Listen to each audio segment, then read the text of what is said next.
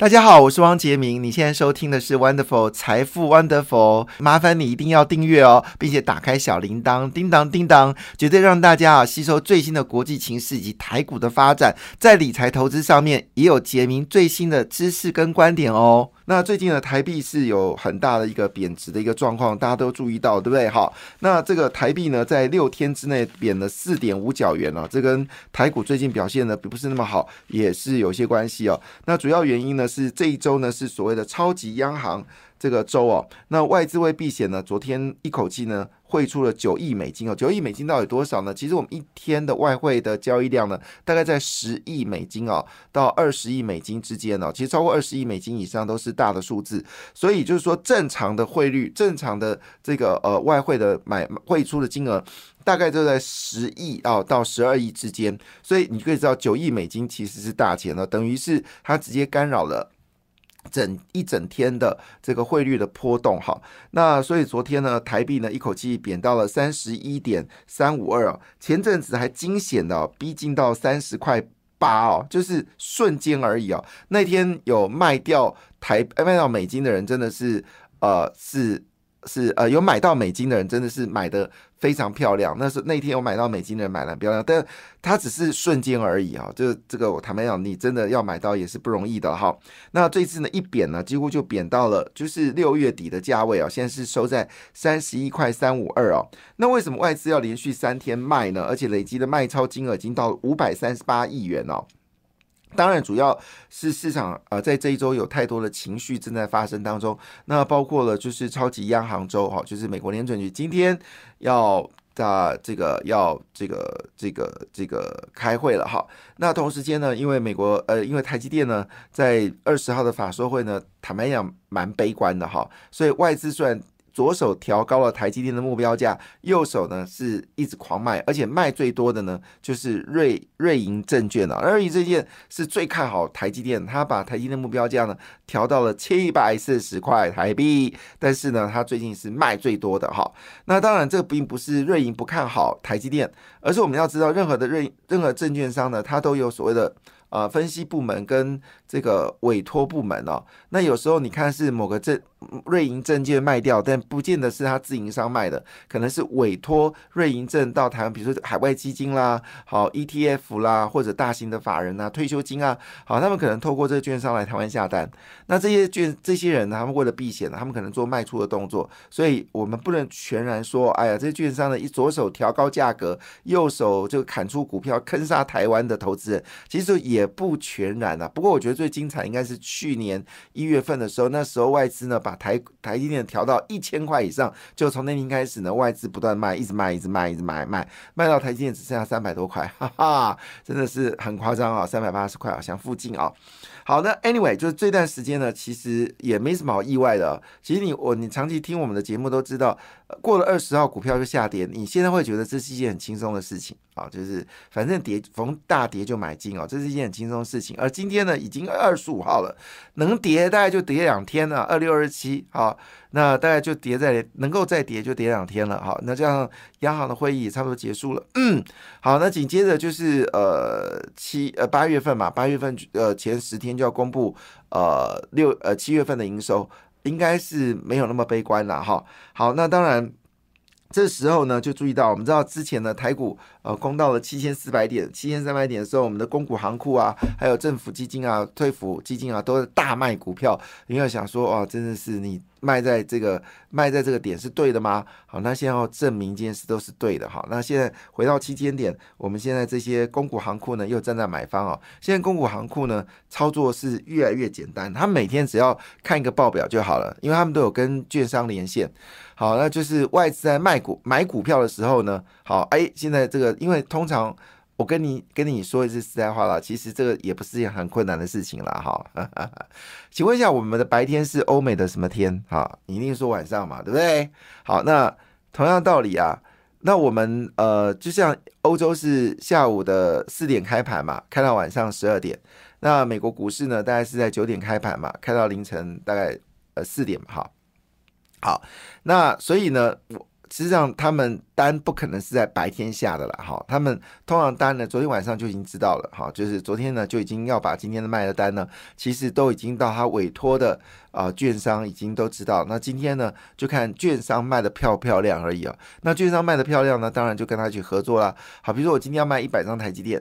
那台积电，比如说，呃，价格呢是四百三啊，今天最高价四百三，最低是四百二十七。那如果呢，这个券商呢可以帮他都卖在四百三的话呢，那这券商就抢到这个生意了。所以券商压力很大的，这些外资呢也是不客气的。如果今天都是今天的假设，台积电是呃，假设我假设四百七啊，结果呢，你的价最低四百七，就你就卖在四百七啊，那这个券商以后大家没得干了。所以他们都习惯性呢，就是。呃，在台积电在涨的时候就卖掉，好，所以会有压力。好，那一样道理，他们买也是这样子。如果今天假设台积电是四百七到四百八，结果呢，这个券商呢都可以把它买到四百七，好，那这个券商就红了。那以后呢，这个外资呢就会选这个券商。那如果呢，今天是四百七到四百八，就外这个券商买的都是买的四百八。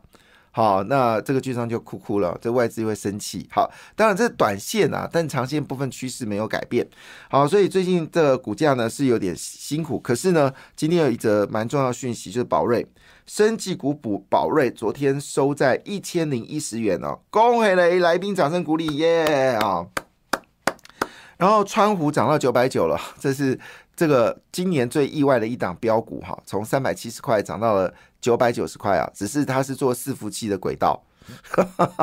真的厉害啊！我觉得非常了不起啊！就是真的股票这样子，有时候你买的股票都不会涨，突然你发现隔壁那只股票在大涨，时候你继续买就套牢，所以人生很难讲。可是你也不知道川普会涨，没有人知道川普会涨，没有 nobody，他完全没有任何的讯号。要我讯号，我就一定跟大家讲，对？好，没有哈。那 M 三十一我就有讲了，它我从它四百多块就开始讲 M 三十一、M 三十一、M 三十一啊。那昨天收在九百九十元，M 三十一之前有曾经涨过一千块啊，呃，涨破一千块其实基本上是没有什么问题的。所以未来会有几档千金股呢？我们最高好像是四档，现在有八八档呃八。那我们知道最近是那个呃生技医疗展哦，哇，非常精彩，台湾的细胞再生学哦，真的是一个。了不起的学问哦，里面真的琳琅满目，台湾真的有很多优秀的优秀的公司啊，所以宝瑞第一档股票上涨，当然也带动美食。好，昨天的美食呢也是表现的非常好。那有关台积电的消息，跟大家做个报告，台积电的 CoWAS 的新厂呢，因为现在这个 AI 需求太多了，那所以你一定要这个所谓的三 D 封装啊，就是 Chips on Wafers on Substrate，这是台积电特有的技术。那因为现在我们的产能大概只有一点五万片啊。那这个根本不够 AI 的需求，那这个问题如果你不解决的话呢，势必啊这些大型的就 A M D 昨天就说了，不会只有台积电，它可能会呃跟这个英特尔也可能会有下单的可能，我们就看嘛，好，我们就看嘛。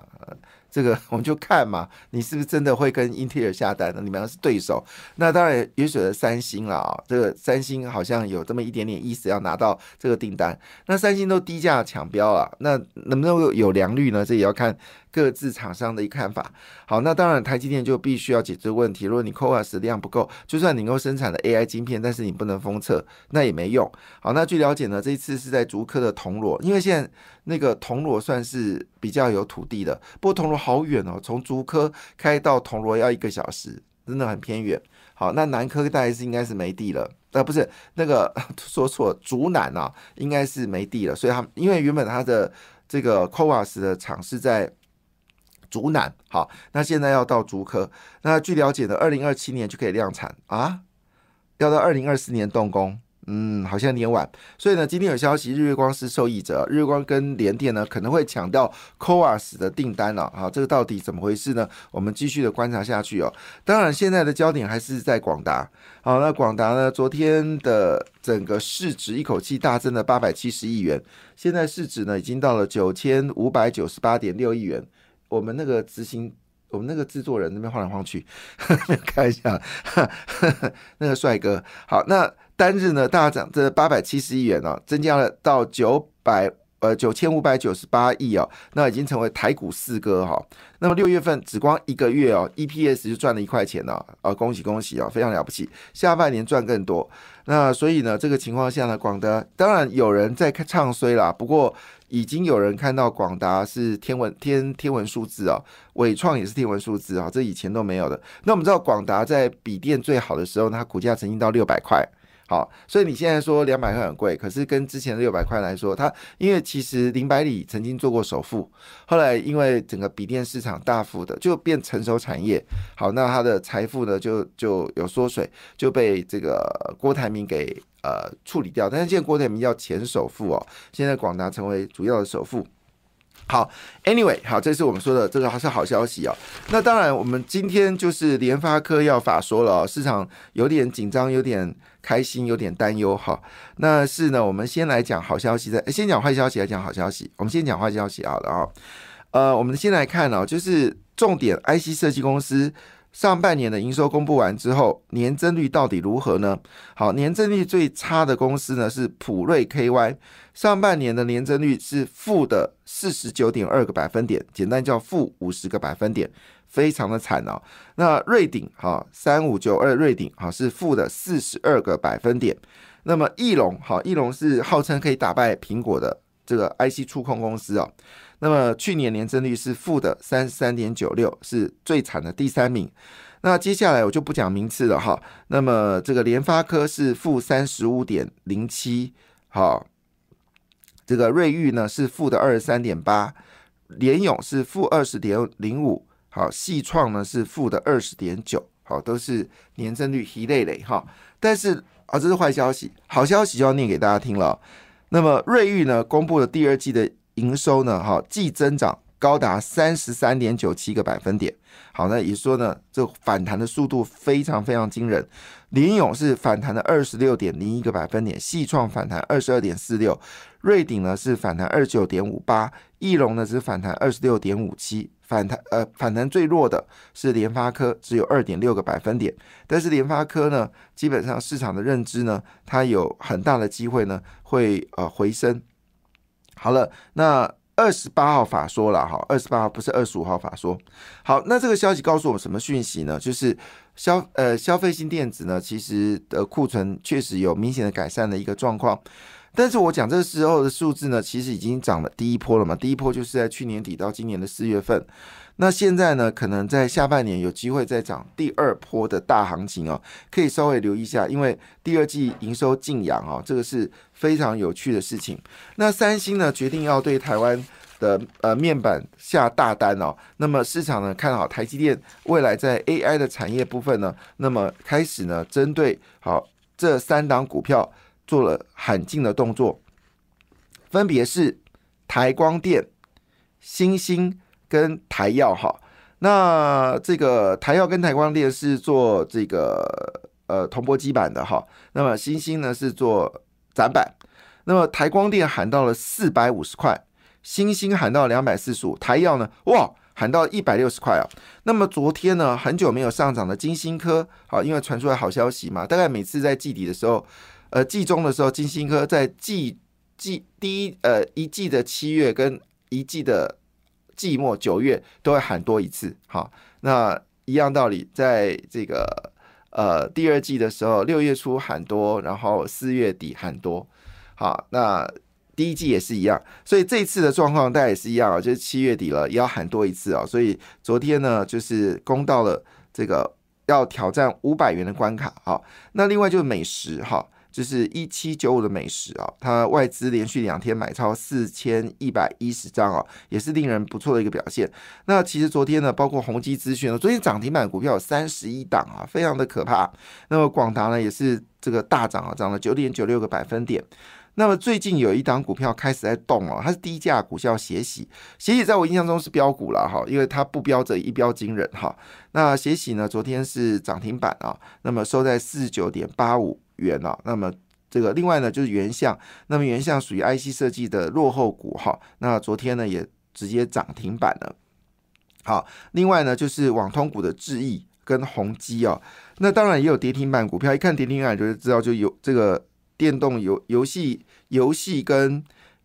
旅游的股票就不行了哈。那包括了像是夏都哈，昨天跌掉六点六二个百分点，然后橘子呢跌到四点七八个百分点，灿星旅啊直接跌停板哈。那昨天其实最热的应该是这个高股息 ETF 啊，那么零零五六呢连续十三年填息啊，零零八七八呢股价再创新高，因为零零八七八它握有三档股票。华硕、英业达跟光宝科，那这三张股票呢，其实最近表现的非常强劲，啊，是就是一涨不得了了哈。那国泰永续高股息，很多人最近都很开心，因为涨势惊人哦，这很多人有投资这个国泰永续高股息，开心到一个可以提供大家做参考。感谢你的收听，也祝福你投资顺利，荷包一定要给它满满哦。请订阅杰明的 Podcast 跟 YouTube 频道财富 Wonderful，感谢谢谢 Lola。